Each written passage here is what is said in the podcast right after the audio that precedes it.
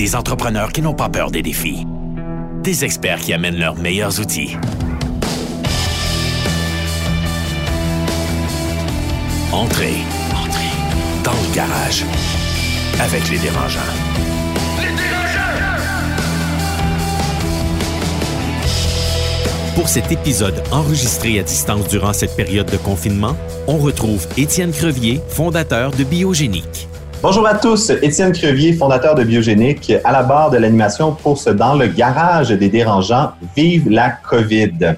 Donc, aujourd'hui, enregistrement fait le 22 mai parce que tout bouge tellement vite que c'est important de le mentionner. Je serai accompagné de Alex Mency, fondateur de Mango Software. Salut Alex! Salut Étienne! On ne mentionnera pas qu'Alex est allé enregistrer une émission dans son char pour avoir la paix parce que c'est sûr que ça devait pleurer, crier autour de toi, c'est ça? Écoute, c'est un endroit, euh, c'est mon petit jardin en ce moment. C'est l'endroit où il n'y a pas de cris, rien. Je suis très bien. Je suis également accompagné de Noah Redler de Arch Innovation.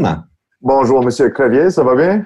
Ça va bien, toi? Ça va bien, je suis bien installé chez nous. Écoute, mais j'aime le, background. Si les auditeurs le voient pas, mais c'est j'ai un roux avec une la, boiserie tout autour. C'est vraiment, euh, mon Dieu, c'est paradisiaque. Très naturel, très classique, c'est moi, ouais. Et notre invité pour ce Dans le garage Vive la COVID est nul autre que Dr. Joie, non, pardon, Dr. Joyce, euh, qui est officiellement conseiller principal en innovation chez Desjardins. Salut Alex! Salut, ça va bien? Ça va bien. Dis-moi, d'où ça vient, ça, Dr. Joyce? Eh bien, c'est très simple. Quand je suis arrivé euh, au lab, euh, tout le monde était bien impressionné par le fait que j'avais un doctorat en innovation. On ne savait pas que ça existait, ça. Euh, j'ai fait un doctorat sur le design de modèles d'affaires. Alors, étant donné que je prêchais la bonne parole, les gens ont pensé m'appeler docteur. c'est pour ça. Fait que tu un éternel étudiant, si je ne me trompe pas. Oui, je suis un amoureux du processus créatif. Puis vu que j'ai commenté finalement le background Zoom de chacun des invités, je ne peux pas mentionner que tu as des lunettes vertes fluo qui fit la chemise en ce moment. C'est vraiment, euh, écoute, je suis un fan. Je suis un fan de tendance.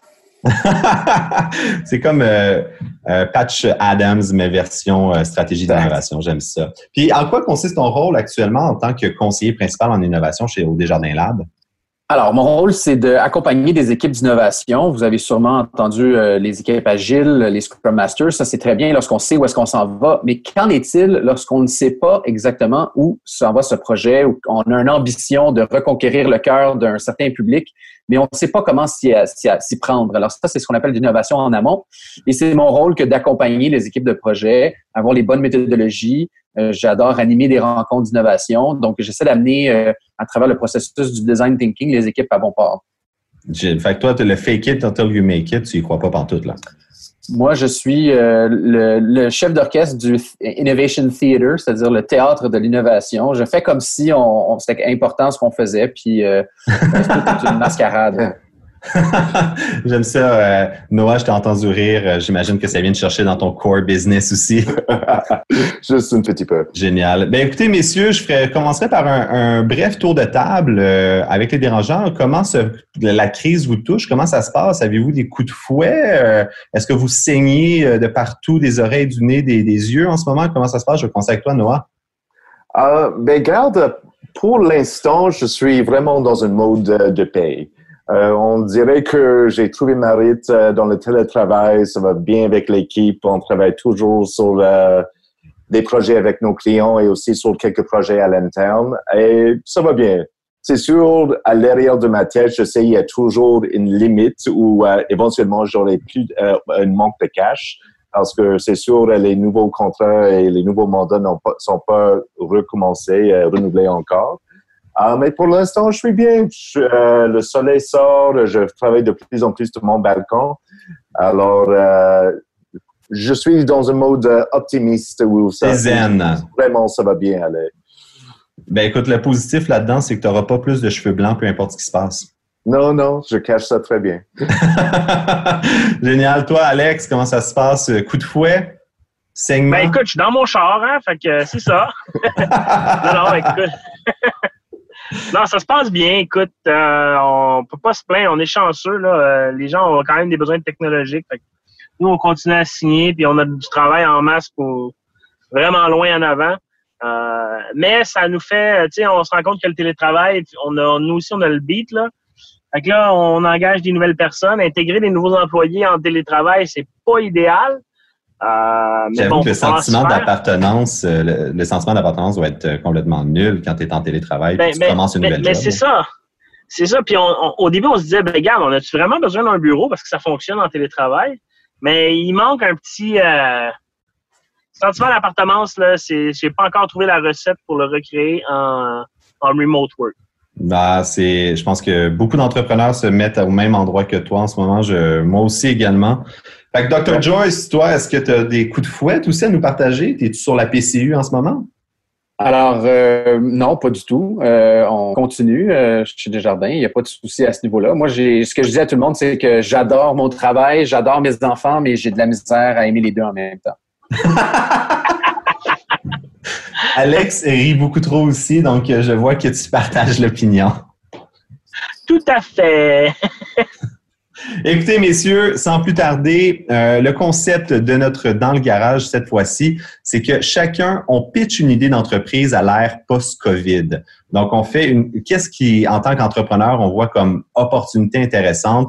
Euh, Dr. Joyce va nous présenter pour sa part le projet de Radish, une coopérative de livraison en ligne qui cherche à instaurer une relation plus équitable entre les restaurants, les livreurs et les consommateurs. Pour pitcher notre idée d'entreprise post-COVID, on a le droit de changer une règle de la société, une loi. On a le droit de réinventer un concept, euh, quelque chose de pas trop farfelu, mais vous avez une passoire, vous avez une carte Joker dans votre jeu. J'imagine, Dr. Joyce, ton rôle va être euh, aussi non seulement de nous présenter le projet de Radish et de démolir complètement chaque idée d'entreprise que les dérangeants vont te présenter. C'est ça? Excellent. T'es prêt? Je peux, je peux jouer ce rôle-là. Fait que tu vas être notre dragon à l'interne pour dire bullshit ou euh, notre Shark Tank euh, personnel. Donc, qui, a envie de se lancer entre euh, Alex, Noah, moi? Est-ce que quelqu'un a une idée d'entreprise que s'il y avait un million de dollars là, à l'ère post-COVID, go, go, go, on lancerait ça maintenant? Vas-y donc, Étienne! ben, j'ai envie de me lancer, messieurs. Moi, j'avoue que je vois les entreprises en ce moment développer des masques, développer du, du purel maison. Puis, je ne sais pas à quel point j'y crois dans ces modèles d'affaires-là de se lancer vers du, produit, mais s'il y a une business que, mon Dieu, que j'aimerais ça avoir, ce serait des business d'instaurer le télétravail, hein, d'être capable d'avoir des logiciels de partage, un Zoom pour de la créativité, développer un sentiment d'appartenance qui soit plus que juste, on dirait, euh, du vers, un écran. On dirait que j'aimerais ça créer un logiciel d'hologramme pour être capable qu'on travaille tous de la maison, mais qu'on se sente proche l'un de l'autre. Puis, ah, en fait, je, la loi que j'aimerais ça changer, là, moi, puis ça s'applique aussi dans le domaine de la santé, mais si j'étais capable d'avoir la foutue paix de la part du gouvernement. Fait que, tu sais, tu instaures un produit, tu fais de l'innovation, tu développes, tu fais du R&D, puis ils n'ont pas le droit, personne, de venir changer les lois entre le moment que tu développes ton produit et que tu l'as lancé avant cinq ans. tu as, une autoroute, puis là, tu peux le rider, puis tu as la paix, puis tu ne te fais pas couper ou tu te fais pas enlever, couper l'herbe sur le pied de la part des autorités gouvernementales. Ah, mon Dieu, que ça serait jouissif. Euh, Joyce, je, te, vois rire euh, actuellement. Tu, tu, as une opinion sur les, lois et les, bien règlements? Sûr, bien sûr. Mais, ben, je, pense qu'il y a deux points. Le, premier point, c'est l'entreprise que tu veux lancer et, je me questionne à savoir euh, qu'est-ce qui n'existe pas déjà. Là? Zoom, ça existe. Euh, je ne sais pas si tu connais Miro pour euh, un tableau blanc là, de partage en ligne en temps réel. moi qui anime beaucoup de, de, plus en plus des ateliers en ligne, je me dis, ça serait quoi les outils que toi, tu n'as pas, qui te font que, tu manques? Parce que honnêtement, ça existe pas mal tout ce que tu disais. Là. Alors, je te pose la question, qu'est-ce qui te manque dans, ton, dans ton arsenal d'outils en ligne, de partage en ligne? Bien, ce que je remarque, c'est que c'est quand même avec Zoom ou euh, l'autre logiciel pour ne pas faire du, push, euh, il manque vraiment un côté où est-ce qu'on peut se couper, on peut s'interrompre. C'est quand même plus formel, hein, les appels conférences. Il, y a moins de... On gère moins la cacophonie ou le brainstorming autant qu'en face-to-face. Mais ça m'amène à réfléchir, tu sais, moi, le loyer commercial, tu sais, euh, les 10 000, 12 000, 15 000 dollars par mois pour avoir les employés qui se pointent, mon Dieu que j'abolirais ça. Tu sais, je te ferais un espèce de... Tu me donnes 15 000 dollars par mois de loyer, là, moi, j'achèterais un café. Puis en fait, tous les employés pourraient venir travailler dans le café si ça leur tente ou de la maison. mais je nous ferais du team building avec 15 000 par mois pour tout le monde. Puis, avec ça, on aurait vraiment des meilleurs outils aussi pour faire du mural, pour faire du zoom, mais il faudrait qu'il y ait un face-to-face. On dirait qu'il faudrait qu'on puisse créer un sentiment d'appartenance entre les employés parce que juste du télétravail sans jamais se croiser, j'y crois pas. Moi, je pense que la culture d'entreprise va finir par mourir. Il n'y aura pas de sentiment d'appartenance. Euh, il, manque cet aspect-là. Donc, un logiciel qui imite le café, qui imite le, fait qu'on vient, qu'on croise nos collègues, qu'on a un, un, human touch. Mais, mais, mais tu sais, des outils comme Zoom en ce moment, je pense que enlève le fait que toute la planète est sur Zoom, qui donne un load extraordinaire. On aurait probablement une qualité de, conversation beaucoup meilleure dans les prochains mois, selon moi. C'est un bon point. Mais, mais les hologrammes, j'aime vraiment l'idée. Je vais déjà installer mon projecteur holographique chez nous, dans mon salon, là, puis là, te voir apparaître, ça serait spectaculaire. Mais moi, ce que j'aimerais, c'est un hologramme, mais qui puisse en même temps un peu, tu sais, sur Zoom, on peut changer les backgrounds là, pour mettre des faux backgrounds. Mais un hologramme qui change ma shape. Comme ça, je pourrais être dans les meetings et avoir l'air de Brad Pitt. Mais euh, Avez-vous vu ce que Facebook est en train de préparer, là, euh, la rencontre euh, virtuelle à la Facebook parce qu'on n'a pas de jambes puis on se rencontre? Vous avez vu ces vidéos-là? Ouais. Non, j'ai pas vu, mais c'est avec les Oculus Rift, dans le fond, tu parles? ou Vas-y, Noah, parle-nous de ça.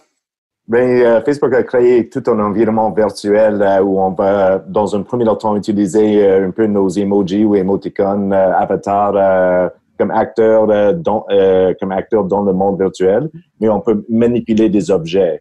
Alors, c'est pas mal cool quand tu peux avoir une interaction avec l'environnement. Alors, non seulement, mais c'est pas encore arrivé où on peut avoir notre vrai visage, tout ce que j'avais vu ça va vraiment être plus une BD euh, de chaque personne, euh, de chaque personne. Alors, euh, on va avoir notre avatar Facebook dans un monde virtuel. Fait messieurs, j'aimerais ça vous entendre sur mon idée de changer une règle qui était de empêcher les gouvernements ou les autorités réglementaires de changer les règles du jeu après avoir lancé mon nouveau produit. Moi, je suis pas d'accord avec ton idée, Étienne. Ah. Parce que selon moi, des lois, c'est il faut il en faut plus de lois, il en faut pas moins. J'entends que toi, tu veux avoir une belle rivière euh, euh, stable devant toi que tu peux naviguer. Euh, c'est un beau rêve que tu as, je, comprends ça. Je pense que peut-être aussi dans ton domaine, la notion de la réglementation peut jouer plus de tours que dans d'autres domaines. Ceci dit, moi, je voudrais le contraire. Je voudrais que le gouvernement annonce ses couleurs d'avance, dise, OK, voici les règles qu'on est en train de penser pour les dix prochaines années. Voici ce qui pourrait arriver euh, un petit peu comme ils ont fait dans le cas des pneus de, la peinture et que on n'a plus le droit de jeter ce genre d'éléments-là. Ils ont dit euh, on est en train d'augmenter la responsabilité des producteurs et voici les étapes à venir. Dans, cinq ans, ça sera plus légal de jeter du bois, par exemple. Donc, moi, j'aimerais ça que le gouvernement euh, soit plus proactif, plus transparent et je dirais même plus avant-gardiste. C'est mon rôle en tant qu'innovateur. Hein. Fait que je voudrais qu'il soit plus avant-gardiste puis nous, nous dise OK, ben regardez, là, le, roadmap légal, c'est à peu près ça. Et euh, préparez-vous à, vous conformer, à, ça. Ça s'en vient. On a besoin beaucoup plus de lois, surtout en matière d'environnement. Là, je peux pas parler pour ton domaine à toi, là, puis euh, peut-être euh, dans le monde des gènes et, de la recherche, tout ça, c'est peut-être il y a peut-être des questions éthiques là qu'il faut régler avant d'avancer. Fait que moi, j'en ferais plus que moi en tout cas. Ben, c'est sûr que je pense que ce que tu dis, on, dit un peu la même chose dans le sens que s'il y a un, changement de loi à avoir, de ne pas l'instaurer trop radicalement, parce qu'après ça, c'est très dur comme entrepreneur de faire des investissements et de, miser sur une technologie si on finalement, en six mois, il y a une nouvelle loi qui rentre, on se la fait mettre d'un dent. Fait que si au moins on sait le, roadmap législatif qui s'en vient ou qu'ils vont discuter de ce genre de loi-là, ben, ça va peut-être changer mes, mes réflexions ou mes décisions comme entrepreneur. Euh... d'avoir convaincu. Mais merci. Les dérangeants dans le garage. Donc, on va accélérer parce que je pense que je vois le temps filer. Alex, quelle est ton idée? All right. Donc, moi, je vois en ce moment euh, plusieurs commerces qui essayent de survivre tant bien que mal en faisant, euh, en offrant de la cueillette à la porte. Euh, mais je pense que beaucoup aimeraient le faire, mais n'ont pas de plateforme, n'ont pas d'e-commerce, je ne serais pas prête. Donc, moi, j'aimerais développer une application euh, que n'importe quel commerce pourrait utiliser pour que tu puisses passer tes commandes puis venir les chercher. L'application te dirait, OK, la commande est prête, présente-toi à la porte à l'arrière, quoi que ce soit. Tu montes ton app, il scanne, merci, j'ai reçu mes trucs, tu t'en vas chez vous avec. Et pour partir cette idée-là, j'aimerais que si, exemple, j'investis 100 000 dans l'entreprise, le gouvernement dit, bon, ben, tu sais quoi, le premier 100 000 d'impôts que tu aurais dû payer, tu n'as pas à le payer, tant pour autant que tu génères des emplois. Intéressant. Ça serait mon, ça serait mon picture, ça. Fait que de miser sur la création d'emplois euh, plutôt que sur de, de, de verser de l'impôt, de, payer sur le bénéfice. Exact. J'aime cette loi-là. Euh, J'aime cette règle-là parce que ultimement, on le sait que les entreprises, de toute façon, vont mettre n'importe quel. euh, ben, plus que tu deviens gros, plus que c'est facile de mettre des dépenses pour payer moins d'impôts. On pense à un particulier. Un particulier fait de l'argent, paye de l'impôt et ensuite dépense ce qui reste. Une entreprise, c'est l'inverse. Une entreprise fait de l'argent, dépense et ce qui reste, il paye de l'impôt là-dessus. Donc, c'est assez Eh ouais. facile de, de- de minimiser l'impôt euh, comme euh, en tant qu'incorporation. Alors que si on est plus en train de dire, ben, dans les premières années, on veut que tu croites, on veut que tu engages, on veut créer des jobs. Fait que tu n'as pas besoin de, de booster ta compagnie de dépenses. Ben, ça revient un peu au même finalement parce que si tant qu'à payer de l'impôt, euh, engage à la place, puis tu vas créer de la dépense. Et voilà. Pour moi, je- comme entrepreneur, j'adore l'idée. Euh, évidemment, j'aime beaucoup. Mais je me questionne aussi, est-ce que ça laisse un grand trou dans, euh, euh, dans les caisses publiques et euh, dans euh, tous les collectes de taxes pour les services publics et tous euh, les autres euh, programmes de subvention et, euh, dans l'innovation ou programmes euh, dont tout le monde bénéficie aujourd'hui? Alors, est-ce qu'on va juste avoir de payer plus au niveau personnel si on euh, abaisse les taxes pour les entreprises? Euh, you know, ça, ce serait ça mon- un peu mon inquiétude, mon Alex. Quand ça, ça- c'est c'est une bonne inquiétude. Euh, ça, mais tu sais, j'ai le droit de faire les lois que je veux. ah, King Alex! Toi, Joyce, t'en penses quoi? Euh, stimuler le- l'économie euh, des petits, c'est tout le monde est d'accord avec ça. Euh, stimuler l'emploi, on est tous d'accord avec ça. Euh, moi, c'est la notion de la cueillette. Euh, J'essaie de me questionner, est-ce que c'est vraiment ça qu'on veut? On veut que les gens arrêtent de passer le 15 minutes dans le magasin et puissent recueillir l'objet qu'ils ont acheté déjà en ligne. C'est-tu ce 15 minutes-là ou cette heure-là de magasinage qu'on veut sauver? Parce que techniquement, le geste, maintenant, c'est passé d'un un achat au magasin à une cueillette au magasin. Euh, moi, je, je m'étonne encore, là, je comprends pas pourquoi le monde ne font pas leur épicerie en ligne. Moi, ça fait 10 ans que je fais ça. Depuis 2010 que j'envoie un, ça a commencé par envoyer un, un simple courriel que je copy-pastais par semaine. Et puis là, ça 10 ans plus tard, là, je connais la madame, on parle à chaque semaine. Elle me dit, écoute, cette semaine, euh, les fraises sont pas les plus hautes. Qu'est-ce que tu dirais des framboches? Ah, ben oui, tu sais, c'est rendu que j'ai euh, j'ai une, une éditrice, une curatrice de mon, de mon épicerie qui me dit des fois, euh, va pas dans ce coin-là. Euh, Un service que- personnalisé, ma foi. ben oui, ben parce que je suis un super euh, fidèle, tu sais, je vais le dire, la compagnie, c'est euh, PA sur l'avenue du parc, euh, l'épicerie PA, si ça vous tente, euh, c'est Une belle vraiment ben, génial. Euh, je suis très heureux Mais, de mais, faire mais, tu avec vois, tu, tu vois, Joyce, tu as raison dans ce que tu dis, sauf que le problème en ce moment, c'est que quand je commande quelque chose, il faut que j'attende deux, trois jours pour l'avoir. Si je veux quelque chose l'après-midi pour aller le chercher, ben je peux pas, il n'y a pas de moyen. On n'a pas de same-day delivery au Canada. Et en ce moment, je commande des trucs par Post Canada. Depuis le COVID, ça fait trois fois qu'ils les perdent. Là. Fait tu sais, dans les contextes où les magasins sont pas sont fermés ou pas accessibles, où il y a moins de gens, tu sais, je passe à côté de chez Trévi tantôt, tantôt, puis il y a une file de vrai 30 personnes dehors. Donc, ça va me prendre au moins une heure et demie, deux heures avant que je rentre dans le magasin. Puis ça, ces règles-là de, nombre de clients dans les magasins, ne sont pas appelés à changer, selon moi, avant un certain temps. Fait que si on avait une plateforme où au moins je peux commander mon truc, j'arrive en arrière, tu me le donnes, je m'en vais chez nous, je suis content, je serais pas mal plus enclin à dépenser. Le bureau, Mais- en gros, fait ça, là, ceci dit. Je vais prendre ton exemple, Alex, de, de, de Trévi. Ça m'étonnerait que Trévi, tu veuilles aller acheter quelque chose puis aller le récupérer sans l'avoir testé, regardé, touché. Tu sais, c'est pas un achat euh, quotidien euh, récurrent, là, disons. Ben, t'as-tu vu comment Euh, Alex genre? s'habille? Je pense que Alex ne regarde pas son linge avant de l'acheter. Non, c'est sûr qu'il y a des items que tu vas vouloir magasiner, mais en même temps, le e-commerce, je veux dire, tu sais, tu le touches pas, tu le vois pas, puis tu le sens pas. Ouais, Ouais, c'est- ben, je peux vous nommer une compagnie qui s'appelle Maguire Boutique euh, qui vend des chaussures. Eux autres, il y a un modèle hybride qui est assez intéressant. C'est que tu vas au magasin pour essayer la paire de chaussures et eux, ils n'ont pas d'inventaire ou de stock en magasin. Alors, euh, tu achètes la paire de chaussures sur place après avoir essayé la bonne grandeur, mais tu la reçois par la poste quelques jours plus tard. C'est un peu le monde à l'envers, n'est-ce pas? Comme un coyote interrompu, tu sais. T'es excité Ok. d'avoir ta chaussure, mais tu peux pas l'avoir maintenant. Mais c'est quoi l'avantage, Joyce? C'est-tu de payer moins cher? Euh, L'avantage dans leur cas à eux, c'est qu'eux, ils n'ont pas besoin de stocker pour beaucoup, beaucoup de modèles, beaucoup, beaucoup de grandeur. Donc, ils peuvent avoir des petits pop-up shops dans des espaces beaucoup plus tendance, euh, mieux situés. Ils peuvent aussi mieux gérer leur inventaire parce qu'il y a seulement un stock euh, à, à gérer à travers le Canada au lieu de l'avoir distribué dans des magasins dépendant des ventes. Puis là, euh, qu'il y a plusieurs avantages pour eux d'un point de vue logistique et honnêtement, du point de vue du consommateur, il n'y a pas grand avantage Sauf qu'ils reconnaissent que les gens, ils n'achètent pas par accident en rentrant dans la boutique. Par les, gens qui, arrivent dans la boutique par accident vont essayer une grandeur, vont tomber en amour avec le chaussure, puis vont être euh, peut-être prêts à, racheter en ligne par la suite ou pas. Ils sont en train de réduire le, le moment d'achat à une plus grande considération. Il faut dire aussi que c'est des, des souliers assez, euh, on va dire que c'est du haut de gamme à prix de moyenne gamme. Là. Tu sais, c'est genre des souliers à 200 mettons. Fait que Parfait. Donc, euh, pour une question de temps, je- j'enchaînerai immédiatement. Noah, ton tour, veux-tu nous faire part de ton idée d'entreprise? Regarde, euh, je vais commencer par dire que Alex, tu vas tellement triper sur mon idée, tu vas euh, tellement aimer ça. Tu vas la voler. Go! Bien tomber parce que euh, nous, chez Arch, on est en mode de réflexion et on va annoncer cet été euh, toute une nouvelle gamme de produits et services.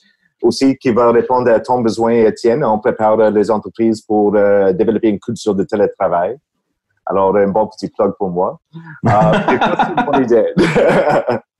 Euh, voici mon idée. Euh, Qu'est-ce que je veux développer? C'est un peu comme une, euh, une Uber pour des pilotes de drones. Et je veux euh, être capable de louer un drone qui peut aller chercher, faire mes commissions, aller chercher un euh, achat et euh, amener ça, chez moi. Et ça peut aller pour le collecte, pour les retours. Parce que pour- l'instant, pour moi, comme un bon citoyen, j'aime acheter local. une ou deux fois par semaine, on commande la bouffe d'un restaurant local. Mais j'admets, j'ai toujours une petite gêne quand le livreur vient à la maison et je dois, je dois prendre le sac et je suis like, OK, est-ce que je dois laver mes mains maintenant? Est-ce que je, like, avant de manger, like, j'ai touché la sac, j'ai eu une interaction humaine. Alors, si c'était un drone, peut-être ça va, like, vraiment alléger mes peurs. Et pratiquement, il y avait une fois, un livreur avait tout fait devant moi et j'étais en mode panique pendant un bon 48 heures. Mais Alors, c'est intéressant ce point-là, Noah, parce que j'aurais tendance à demander à Joyce, est-ce que la pandémie est la fin de l'économie du partage? Non, certainement pas. Puis, Euh, ben, justement, parce que comme Noah vient de dire, de, de- le, le- le Uber Eats ou le Airbnb, euh, les gens vont pas être plus craintifs, euh, justement, d'aller dans des endroits qui, euh, qui ne sont Ben, pas. prenons, à le cas, le, prenons le cas le plus saillant, là, une communauté. Là. Oui. Tu sais, ça, c'est un cas, on sait que le virus est plus, euh, se transmet plus dans des endroits intérieurs qu'extérieurs. Euh, je pense qu'une une auto que tu, tu passes quelques temps dedans et après ça, tu la prêtes à quelqu'un d'autre, il n'y a pas nécessairement eu de lavage entre les deux. Alors, je pense que ça, c'est un cas qui est très difficile, la communauté. Euh, est-ce que ça tue l'économie du partage? Non, je ne crois pas. Euh, je pense, d'ailleurs, je pense, j'ai presque le goût de dire que Uber, euh, c'est pas l'économie du partage. Là. Euh, je pense qu'il faut commencer à se réveiller à cette réalité-là, comme quoi Uber, c'est du siphonnement de, de, de, de, de frais euh, jusqu'en haut, jusqu'en Californie. Puis Uber, on sait qu'ils sont financés par SoftBank, fait que c'est même ça sort puis ça s'en va au Moyen-Orient. C'est euh, c'est toute une entreprise euh, déloyale euh, qui ne suit pas les règles. Bref, vous voyez que je ne suis pas un membre de Uber. Un grand fan. J'ai jamais, honnêtement, j'ai jamais eu besoin d'un Uber de ma vie, là. Euh, Pré-COVID, post-COVID, peu importe, là. euh, Je, je- si j'ai besoin d'un taxi, il y a des taxis dans la rue, j'en ai pas besoin de, via l'application.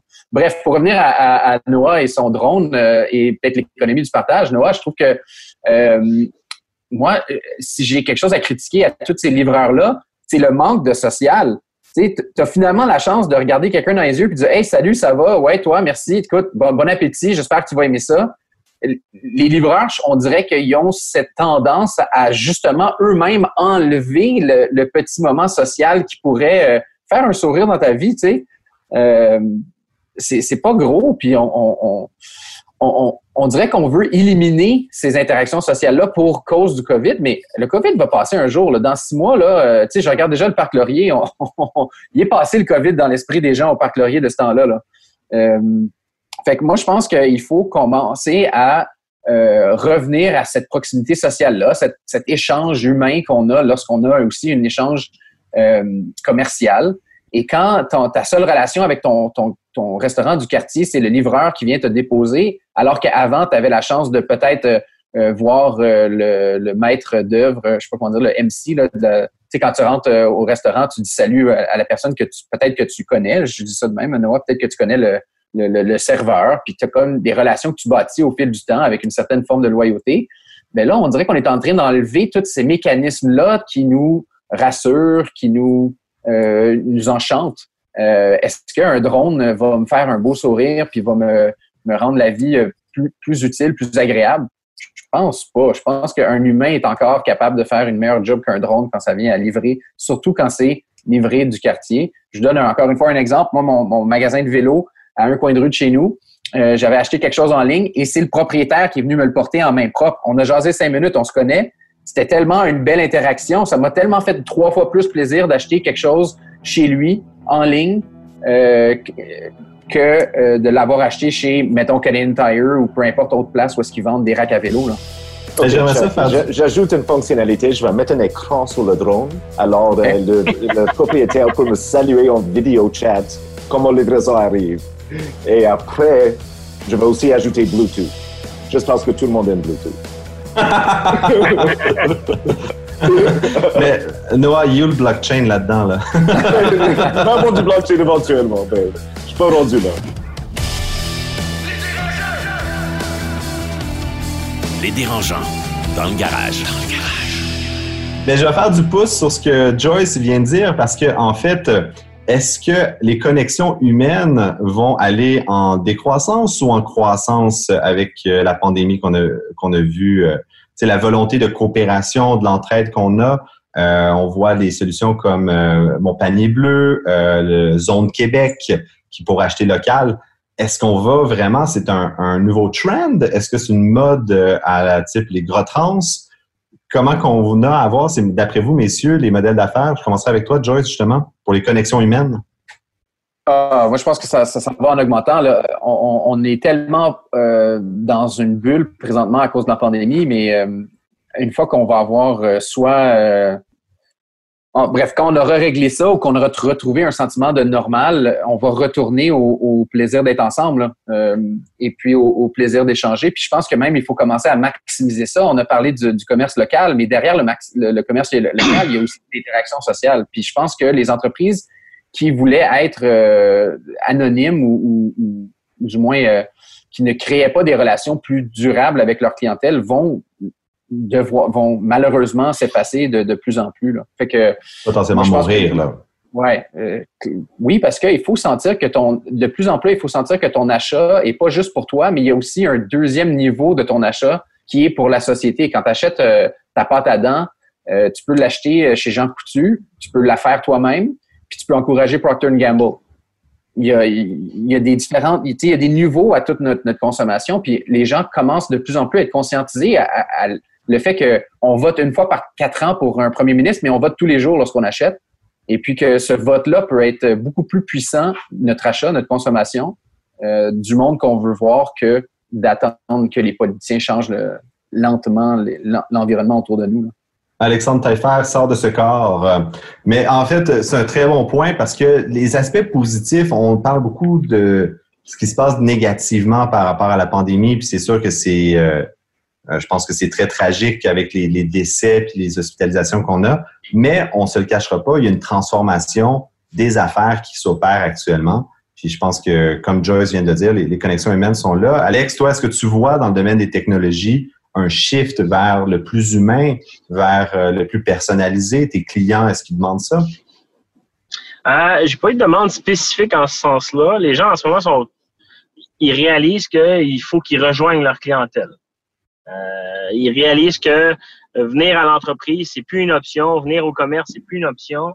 Donc, ils mettent en place des moyens pour rejoindre la clientèle. Donc, je pense que ça, je vais arborer un peu dans le sens de, de Joyce, c'est que les, les entreprises vont valoriser maintenant le contact client beaucoup plus qu'avant. Avant, c'était plus comme de l'acquis.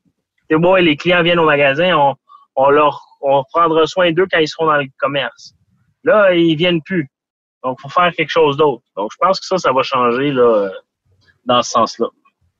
Puis est-ce qu'on voit, messieurs, je vous lance la question très euh, ouvertement, euh, y a-t-il une émergence de nouveaux besoins, tu sais, euh, au-delà des masques et du purel? Euh, est-ce qu'il y a des, dans le fond, des, des, créneaux qui vont aller en augmentant, des nouvelles solutions que vous remarquez dans, dans le monde post-COVID, puis qui, qui, ça serait intéressant de capitaliser? Noah, est-ce que tu... Ben, je commencerai avec toi. Mais ce que je vois, euh, ce que je vois actuellement où, les gens se questionnent, c'est effectivement comment est-ce qu'on peut rendre la virtuelle plus humaine. Et, je joke un peu avec mon idée de drone parce que à la fin de la journée, j'ai zéro inquiétude que les gens vont revenir vers une euh, euh, une réalité plus sociale où on va vraiment sortir, avoir un contact humain et des interactions humaines regarde aujourd'hui, les gens sont déjà en train de se mettre à risque pour sortir et voir leurs amis dans les, dans les parcs. S'il y a gros, euh, gros soleil dehors, euh, les gens sortent, ils passent du temps dehors, ils respectent le plus possible euh, les règles de distanciation, mais on est en train de nous mettre à risque pour aller avoir un, contact humain. C'est ça rendu à, à ce point que c'est quelque chose intrinsèque dans l'être humain. Mais on va, euh, ce qu'on voit euh, absolument, c'est que les règles vont changer. Alors, ça change d'une dynamique, particulièrement dans le divertissement et l'événementiel.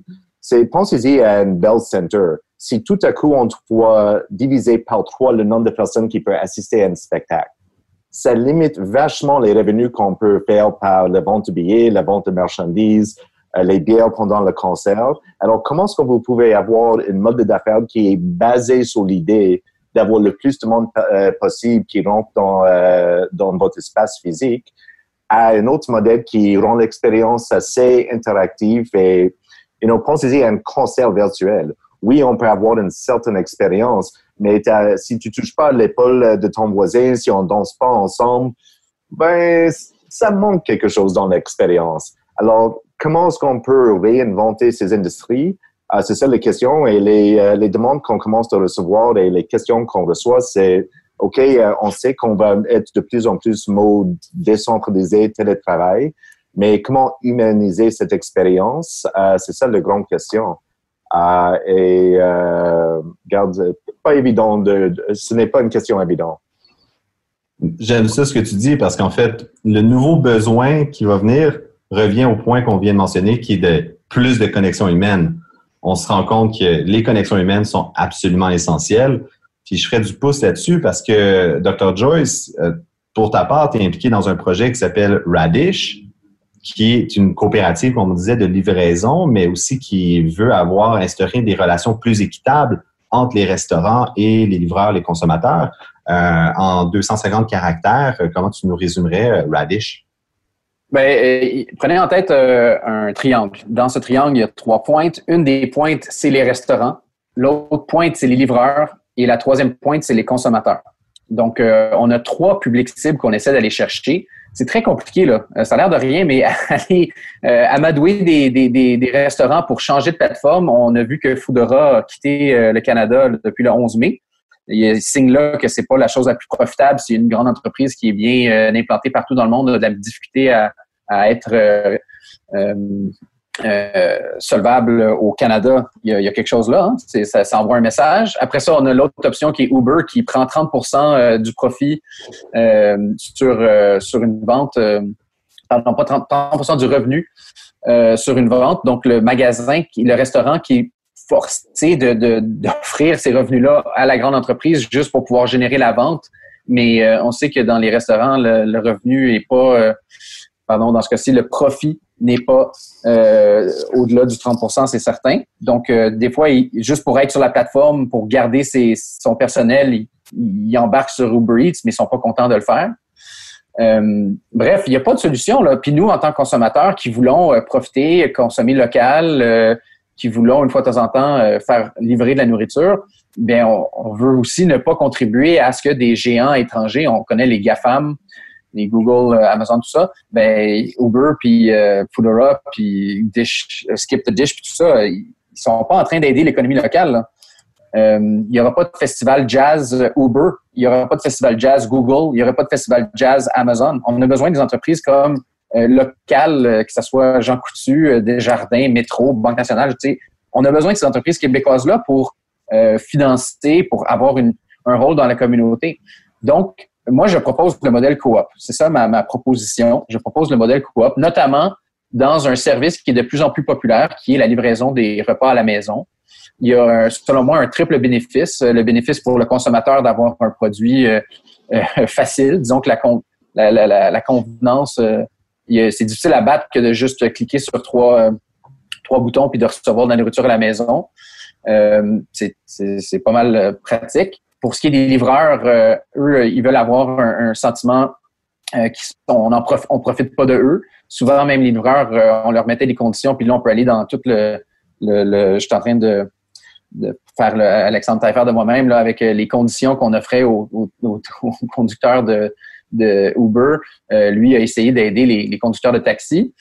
Malheureusement, lui, il était dans un, un petit peu comme toi, Étienne, un gouvernement qui est très présent, très qui légifère énormément dans le domaine. Donc, c'est pas le fun. Euh, et là, si on regarde le troisième, qui est le cœur, dans le fond, c'est les restaurants. Si, si, si, la COVID doit avoir un impact sur quelque chose à moyen terme, c'est bien euh, l'offre euh, gastronomique à Montréal va être impactée, c'est certain. Les restaurants qui étaient pas en santé financière le sont pas plus maintenant, c'est certain. les employés qui sont difficiles à aller chercher, difficiles à former, il manque de cuisiniers apparemment à Montréal, des choses comme ça, ça sera pas plus facile en sortant.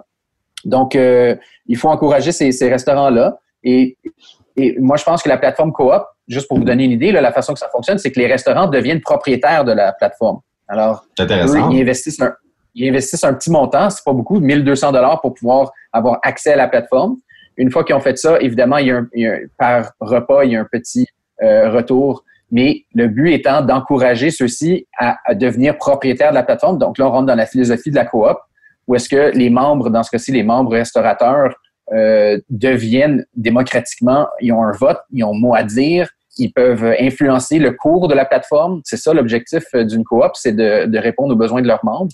Et donc, euh, il y a des différents types de membres. Fait qu'il y a des membres travailleurs, il y a des membres restaurateurs, producteurs dans ce cas-ci, et des membres consommateurs comme moi euh, qui adorent qui est, euh, disons-le, je suis paresseux. Et, euh, je, c'est un gourmand. c'est, tu, tu, fais ça par pur... Il euh, n'y a aucun altruisme. C'est vraiment de l'égoïsme de ta part. Moi, moi, je fais ça euh, par gourmandise, certainement. J'espère une, une coupe de repas ici et là.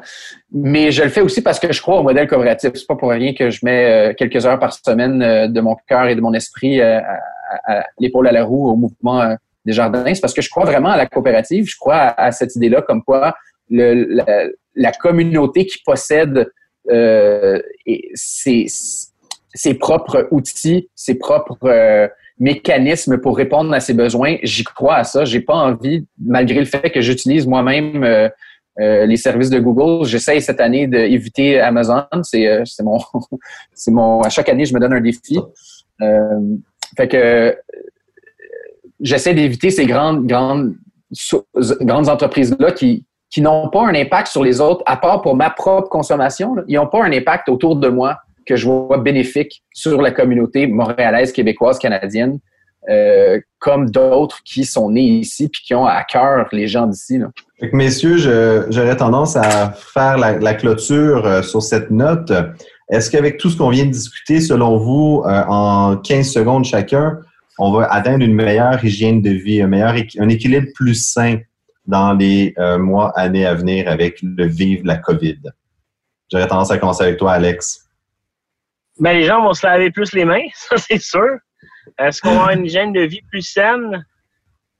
J'ai hâte de voir euh, combien de temps ça va durer. Ah, donc un, peu pessimiste. Euh, tu vas y croire quand tu vas le voir. Pas pessimiste, mais peut-être réaliste.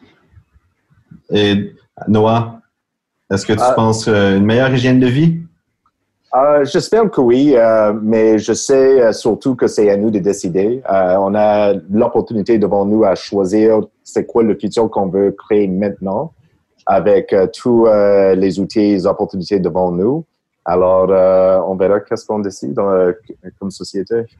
J'aime ça. Je pense qu'on va être, je pense que, je pense qu'on, je pense qu'on va être plus conscient, par contre.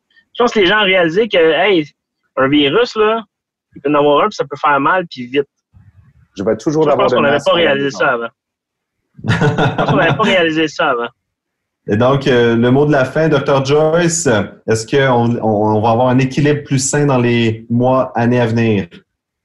Euh, regardons euh, à court terme, la réponse c'est non. Je pense que de ce que je vois autour de moi, là, les gens n'étaient pas prêts pour cette transition vers le télétravail. La, la vie familiale et la vie de professionnelle se sont inter, euh, se sont tissées de manière euh, très difficile à, à déconnecter et à sentir qu'on est en, en pleine conscience dans l'un ou dans l'autre.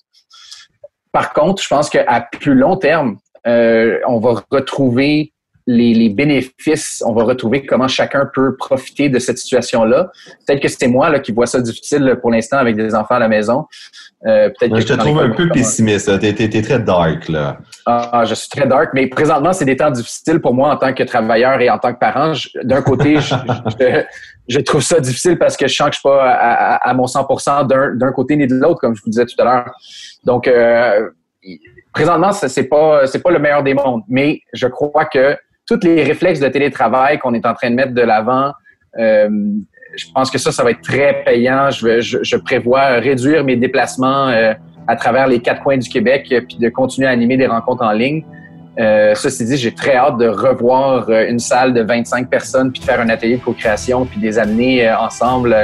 on ne sait pas comment est-ce qu'on va bâtir le monde. voici le monde futur qu'on veut avoir ensemble. J'ai très hâte à, à ce moment-là. Ben écoute, pour ces belles paroles, merci beaucoup, messieurs. Noah Redler, Dr. Joyce, Alex Mency. Donc, c'était un plaisir d'avoir cet épisode dans le garage euh, sur le thème de Vive la COVID. Et on se revoit très bientôt. Merci à tous. Des entrepreneurs qui n'ont pas peur des défis. Des experts qui amènent leurs meilleurs outils. C'était Dans le garage. Dans le garage. Avec les dérangeants.